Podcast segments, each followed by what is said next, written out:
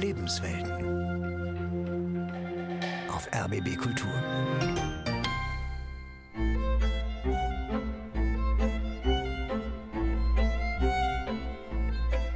Es sind mutige Leute, weil die müssen Nein sagen und die müssen Stopp sagen. Die brauchen Rückgrat. In dem Moment, wo ich gegen mein Gewissen etwas tue, zerstört das letztlich meine Persönlichkeit. Und dieser Moment kann natürlich auch auftreten, wenn ich in einem Panzer sitze und plötzlich feststelle, was tue ich hier eigentlich? Ich kann das eigentlich nicht tun.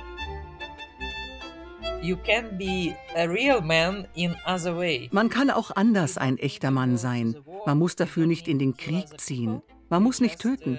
Man kann einfach nicht zur Armee gehen. Derjenige, der desertiert, ist nicht bereit, sich selbst zu opfern, weil er der Meinung ist, dass sein Leben wertvoller ist als das andere. Und das ist ein sehr problematisches Selbsturteil. Friedliebende Helden oder feige Verräter? Das Dilemma der Deserteure. Eine Sendung von Kirsten Dietrich. Liebe Interessierte, liebe Zuhörende, liebe Mitwirkende. Am 24. Februar 2023 jährt sich der russische Angriff auf die Ukraine zum ersten Mal. Am Vorabend dieses ersten Jahrestages sind ungefähr 200 friedensbewegte Menschen zum Brandenburger Tor gekommen. Im feuchtkalten Nieselregen stehen sie um ein Friedenszeichen von 10 Metern Durchmesser aus weißen Grablichtern. Stoppt das Töten in der Ukraine. Unter diesem Motto haben sich 18 Gruppen aus der Friedensbewegung zusammengefunden, von Attac bis zur Vereinigung der Verfolgten des Naziregimes. Was alle eint? Sie benennen Russland klar als Angreifer und sie grenzen sich gegen rechte Vereinnahmungen der Friedensbewegung ab. Der erste Redner ist aus dem hessischen Offenbach angereist. Rudi Friedrich vom Verein Connection. Desertion, Verweigerung und Befehlsverweigerung ist ein bedeutsamer Teil des Widerstandes gegen Krieg. Es ist ein Akt der Selbstbestimmung gegen das Befehls- und Gehorsamsprinzip des Militärs. Connection hilft und berät weltweit Menschen, die sich dem Militärdienst entziehen. Zurzeit sind das vor allem junge Männer, aber auch Frauen in Russland, in der Ukraine und in Belarus. Sie setzen damit, sagt Rudi Friedrich an diesem Abend vor dem Brandenburger Tor, ein deutliches Zeichen für den Frieden. Deserteure und Verweigerer sind Sand im Getriebe der Kriegsmaschinerie.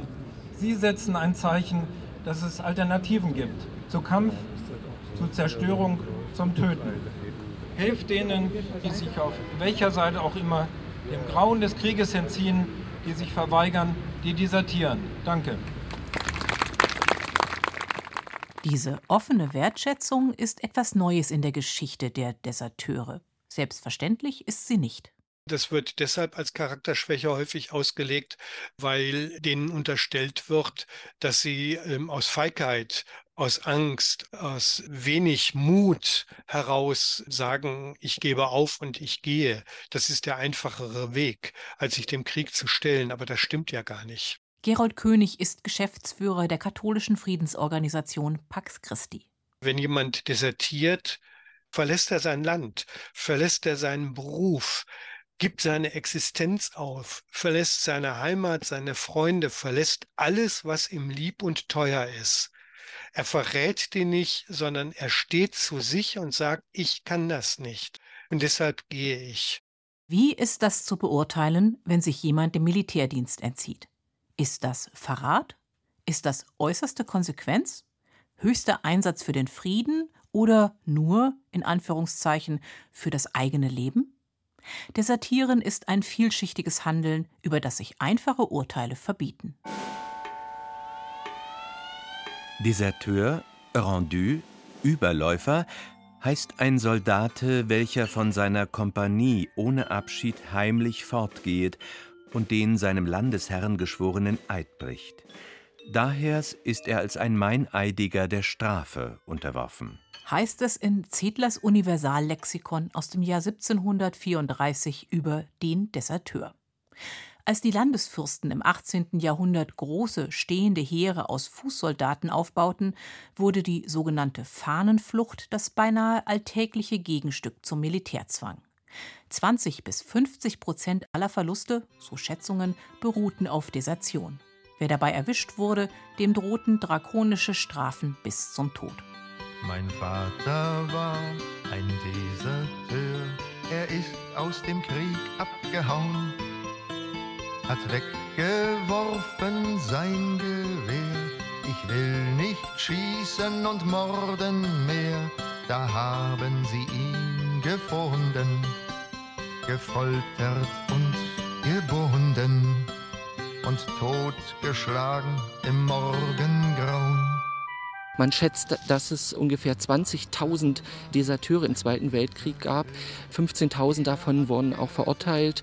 Die waren aber lange als Opfergruppe nicht anerkannt.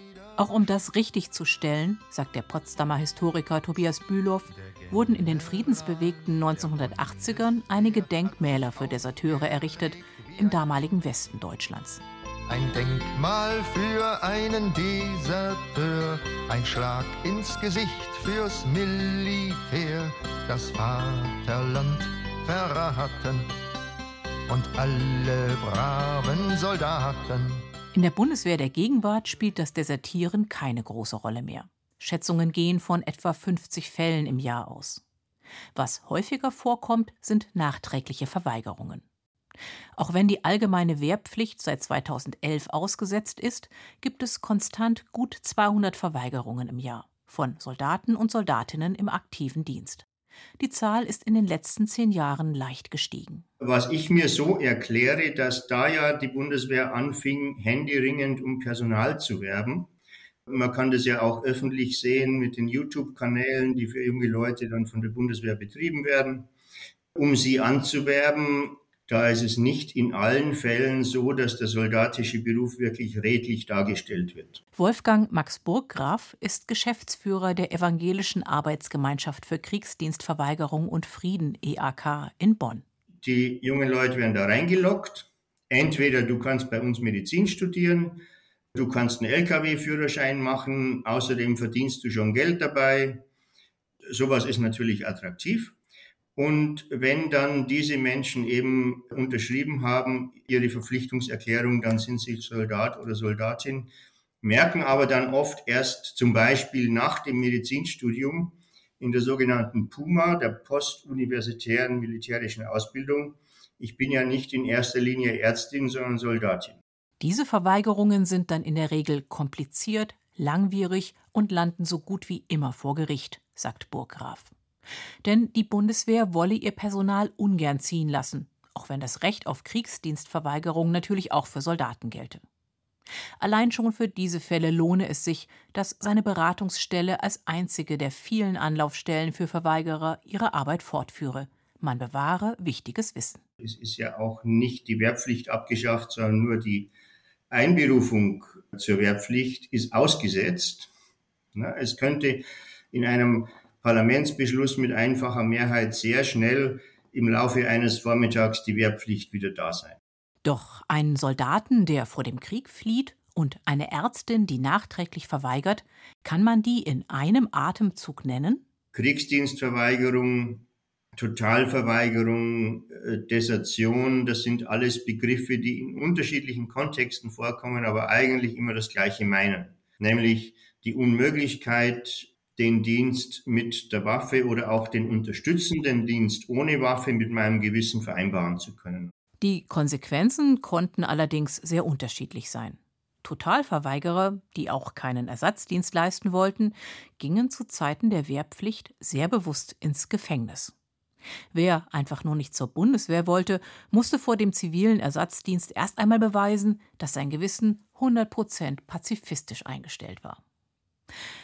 Es dauerte auch in den Kirchen erstaunlich lange, solche Gewissensentscheidungen anzuerkennen, sagt der Theologe Hendrik Meyer-Magister, der zur kirchlichen Debatte um die Verweigerung promoviert hat. Das muss letztlich der Christ mit seinen eigenen christlichen Überzeugungen selbst ausmachen und wir als Kirche können beraten, wir können natürlich auch den Freiraum der Gewissensentscheidung schützen, aber wir können diese Entscheidung nicht vorgeben.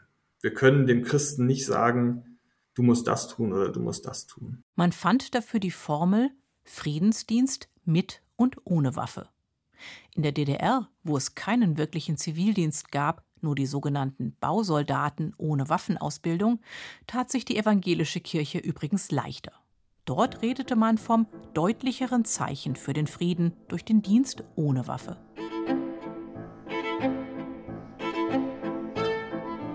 Deserteure, Verweigerer, es gibt noch eine dritte Kategorie und sie wird besonders wichtig beim Blick auf den Krieg in der Ukraine. Das sind die sogenannten Militärdienstentzieher. Ein Militärdienstentzieher, das ist jemand, der klug genug ist, sich vor einer Rekrutierung der Rekrutierung zu entziehen. Also der erkennt, was da passiert und sieht, es gibt Razzien auf den Straßen, ich muss hier aber schleunigst weg, damit ich erst gar nicht rekrutiert werde. Sagt Rudi Friedrich, Geschäftsführer des Vereins Connection, der sich genau um diese Menschen kümmert. Einer von ihnen berichtet gegenüber Pro Asyl, ich sollte schon einmal einberufen werden, während des Krieges im Donbass. Damals konnte ich der Einberufung entgehen, weil ich nicht zu Hause war. Ich hatte schon damals dazu aufgerufen, zu verweigern. Daraufhin war der Sicherheitsdienst zu mir gekommen und durchsuchte meine Wohnung. Es ist dann aber nichts weiter passiert. Ilja Ovtcharenko aus der Ukraine ist einer der wenigen, der sich unter seinem echten Namen äußert. Als Russland am 24. Februar letzten Jahres die Ukraine wieder angriff, hielt er sich in Ungarn auf. Dort arbeitet er. Sein Glück, denn er will nicht kämpfen, ruft stattdessen auf TikTok zum Pazifismus auf. In den Kommentaren unter meinen Videos stehen Drohungen wie Es sind schon welche unterwegs zu dir oder Hau ab, solange du noch kannst. Im Frühjahr war der Geheimdienst auch zu meiner Mutter gekommen und hatte nach mir gefragt. Sie rief mich dann ganz aufgelöst an und bat mich, das Video wieder zurückzunehmen. Viele meiner Bekannten und sogar ein Verwandter bezeichnen meine Position als feige oder verräterisch. Aber für mich gibt es da keinen Kompromiss. Unserer Schätzung nach haben 150.000 militärdienstpflichtige Männer Russland verlassen. Und unserer Schätzung nach haben 170.000 militärdienstpflichtige Männer die Ukraine verlassen und 20.000 Belarus. Alles aufgrund des Krieges. Sagt Rudi Friedrich vom Schreibtisch im heimischen Offenbach aus. Die wenigsten Kriegsdienstverweigerer und Deserteure, die der Verein Connection berät, haben sich vor dem Krieg mit so etwas wie Pazifismus oder Verweigerung auseinandergesetzt. Das gilt für die Ukraine, Russland und Belarus gleichermaßen. Unsere Erfahrung ist ja, dass viele vor einer Entscheidung stehen, mit der sie nie gerechnet haben. Also sie sehen sich in einem Kriegsgebiet, sie sehen sich der Rekrutierung ausgeliefert und müssen dann sehr schnell entscheiden, was mache ich denn jetzt eigentlich? Ich will da nicht dran teilnehmen was kann ich denn tun, wo kann ich denn hingehen? Es ist also keine Entscheidung, die lange vorbereitet worden ist, sondern die ganz spontan getroffen wird oder relativ spontan getroffen wird. Und das bedeutet auch, dass sie überhaupt keine Ahnung davon haben, was gehen kann oder was nicht gehen kann. Wer erst einmal in der Armee ist, hat es wesentlich schwerer als jemand, der vorher geht und sich bereits dem Militärdienst entzieht. Zudem geht er ein hohes Risiko ein. On February 21, 2023, the Belarusian parliament voted for the death penalty. Am 21. Februar hat das belarussische Parlament die Todesstrafe für Deserteure beschlossen. Jeder, der desertieren will, läuft ab jetzt Gefahr, getötet zu werden. Sagt Olga Karac, Gründerin und Vorsitzende der belarussischen Menschenrechtsorganisation Nashdom unser Haus. Mit der Kampagne No means No, Nein meint Nein, kämpfe ich zum ersten Mal für Männerrechte. Vorher habe ich nur für die Rechte von Frauen und Kindern gekämpft. Schließlich bin ich Feministin. Die Feministin, die den Slogan Nein heißt Nein aus dem Kampf um sexuelle Selbstbestimmung entliehen hat, lebt seit drei Jahren im Exil in Litauen. Was können wir Belarusinnen tun? Wir können die Teilnahme der belarussischen Armee am Krieg in der Ukraine blockieren. Das haben wir in einen symbolischen Schwur übersetzt. Ich will Präsident Lukaschenko die Armee stehlen. Die Kampagne wirkt, sagt Olga Kadac. Über 40.000 Einberufungsbescheide an belarussische Männer wurden ausgeschickt. Weniger als 15 Prozent waren erfolgreich. Die große Mehrheit hat Nein gesagt. Also Männer können Nein sagen zum Dienst in der Armee und zum Krieg. Das Verteidigungsministerium hat nur 6000 Männer überzeugen können. Ein starkes Signal, dass die belarussischen Männer nicht in dieser Armee dienen wollen. Der verantwortliche General ist im Sommer gefeuert worden. Männer aufzufordern, sich der Einberufung ins Militär zu entziehen, ist wichtig, sagt Olga Kadac. Mindestens genauso wichtig sei aber, ihnen dann eine Perspektive für hinterher anzubieten. Denn viele seien nicht auf Flucht und Neuanfang im Ausland vorbereitet.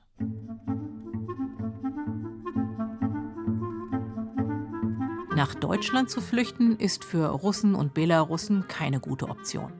Denn um hierzulande Asyl zu bekommen, muss der Deserteur überzeugend nachweisen, dass er direkt durch einen Militäreinsatz bedroht ist. Das kann er nicht, wenn er bereits vor der Einberufung geflohen ist. Zumindest hat das Bundesamt für Migration und Flüchtlinge mit dieser Begründung den Asylantrag eines russischen Verweigerers abgelehnt. Es ist nicht mit beachtlicher Wahrscheinlichkeit davon auszugehen, dass der Antragsteller gegen seinen Willen zwangsweise zu den Streitkräften eingezogen würde. Auf der einen Seite wird versprochen, Militärdienstentzieher, Verweigerer zu unterstützen. Auf der anderen Seite gibt es dann solche Entscheidungen. Sagt Rudi Friedrich von Connection. Also sie haben gar keine Chance, hierher zu kommen. Diese Begründung sorgt dafür, dass die Leute einfach hängen bleiben in Georgien, Armenien, Kasachstan oder wo auch immer unter auch durchaus sehr prekären Bedingungen. Und dann ist tatsächlich die Frage, was machen Sie?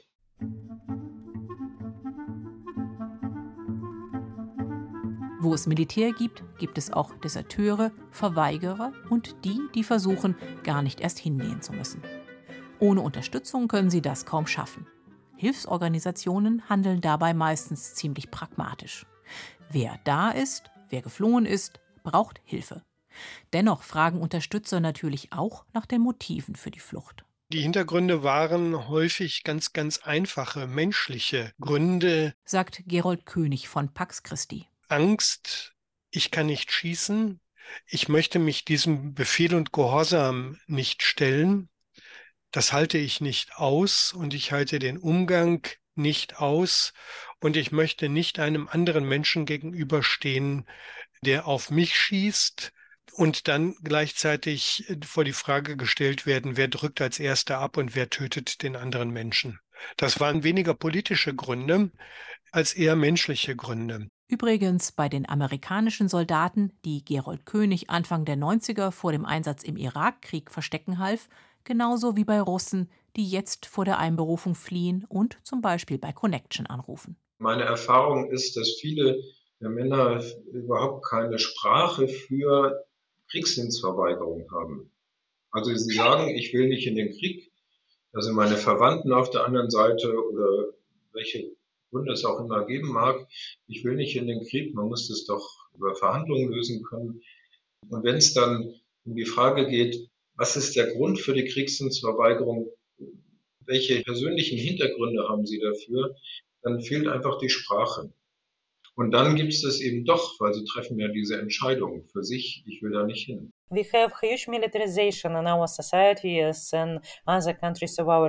Unsere Gesellschaft ist stark militarisiert und der Krieg wird romantisch verklärt. Wir Frauen müssten für die Rechte der Männer eintreten, denn Kriegsdienstverweigerung oder Desertion haben keinen guten Ruf. Sie stehen gegen die patriarchale Erzählung von den echten Männern, die für ihre Frauen kämpfen und sie beschützen.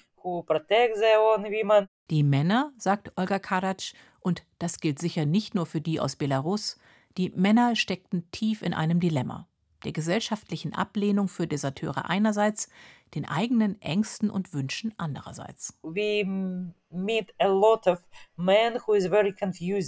Viele der Männer, die wir sprechen, sind hin und her gerissen. Sie wollen nicht zur Armee, aber das öffentlich zu sagen, fällt ihnen schwer. Der einzige etablierte Grund für eine Verweigerung sind religiöse Vorbehalte. Aber ein Mann, der einfach nur leben und in Frieden leben will? Sie haben Angst vor dem Hass, der ihnen dafür begegnen könnte und davor, dass Frauen sie deswegen nicht mehr respektieren.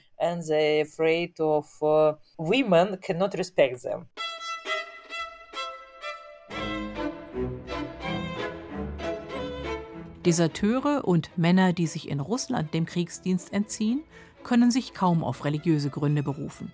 Für Patriarch Kyrill, Oberhaupt der russischen Orthodoxie, gelten Soldaten als Märtyrer. Sie kommen ins Paradies, verspricht er, und werden für ihr Opfer von allen Sünden reingewaschen. Deshalb gehen Sie mutig und erfüllen Sie Ihre militärische Pflicht, wie die Schrift sagt.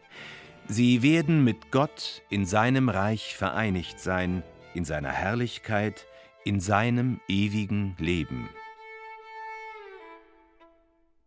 Wenngleich die Aufforderung, fürs Vaterland sein Leben zu geben, aus dem Mund eines Kirchenoberhauptes heute eher die Ausnahme sein dürfte, es stellt sich durchaus die Frage, wie viel Opferbereitschaft darf eigentlich ein Staat von seinen Bürgern erwarten? Bin ich bereit, notfalls mich als Einzelner für den Fortbestand des Ganzen einzusetzen? Das ist doch die Grundfrage, um die es geht. Begreife ich mich als Teil eines Ganzen. Der Historiker und Publizist Michael Wolfsohn hat diese Frage für sich im Jahr 1967 entschieden, im Jahr des sogenannten Sechstagekriegs in Israel. Ich bin äh, als ehemaliger Westberliner in Israel geboren mit der israelischen und äh, dann deutschen Staatsbürgerschaft 1967 freiwillig zum israelischen Militär gegangen, weil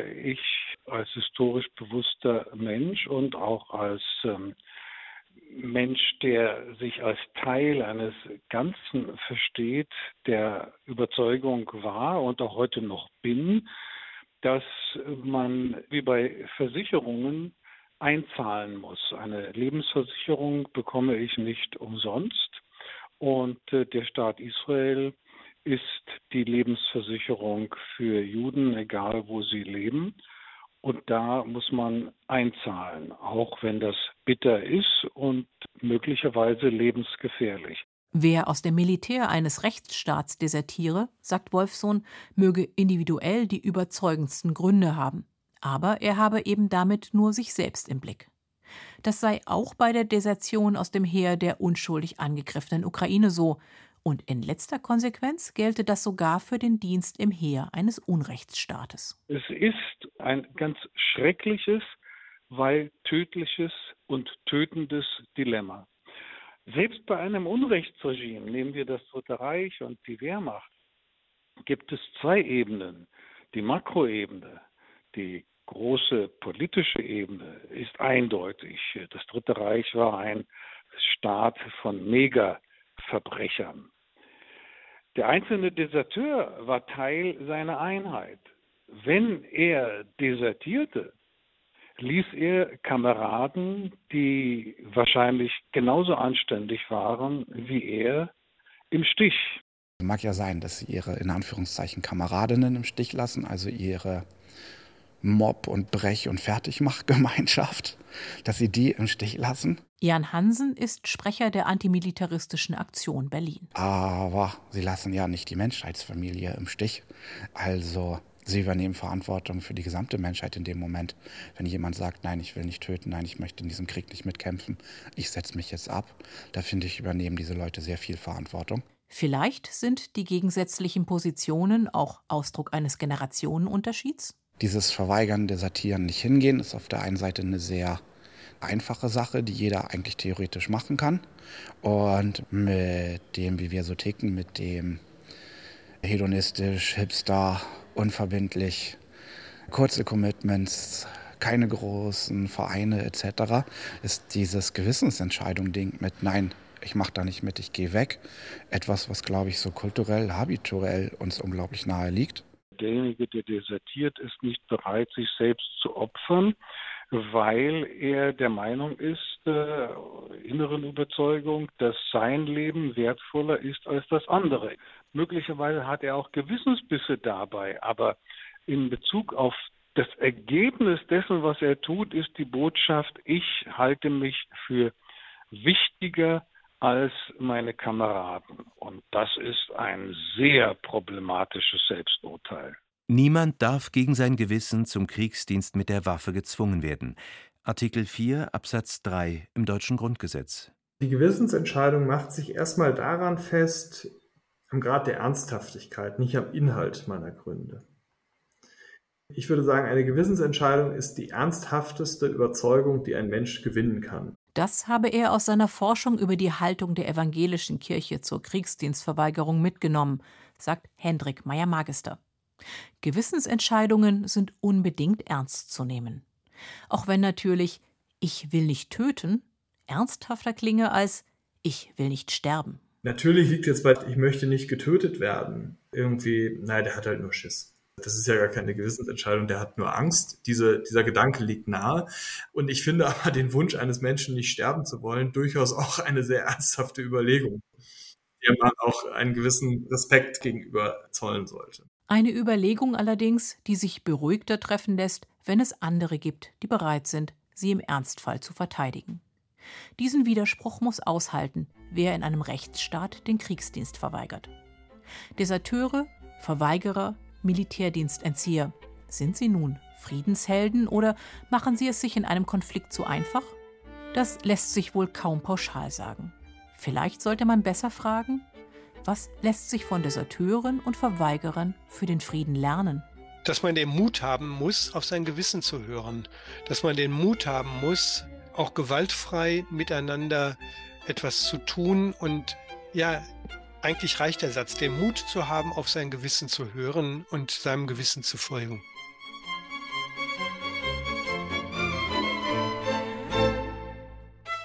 Friedliebende Helden oder feige Verräter? Das Dilemma der Deserteure. Sie hörten eine Sendung von Kirsten Dietrich. Es sprachen Renate Steininger, Thorsten Föste und die Autorin. Ton Uli Hieber und Nina Kluge. Redaktion Anne Winter. Regie Paul Sonderegger.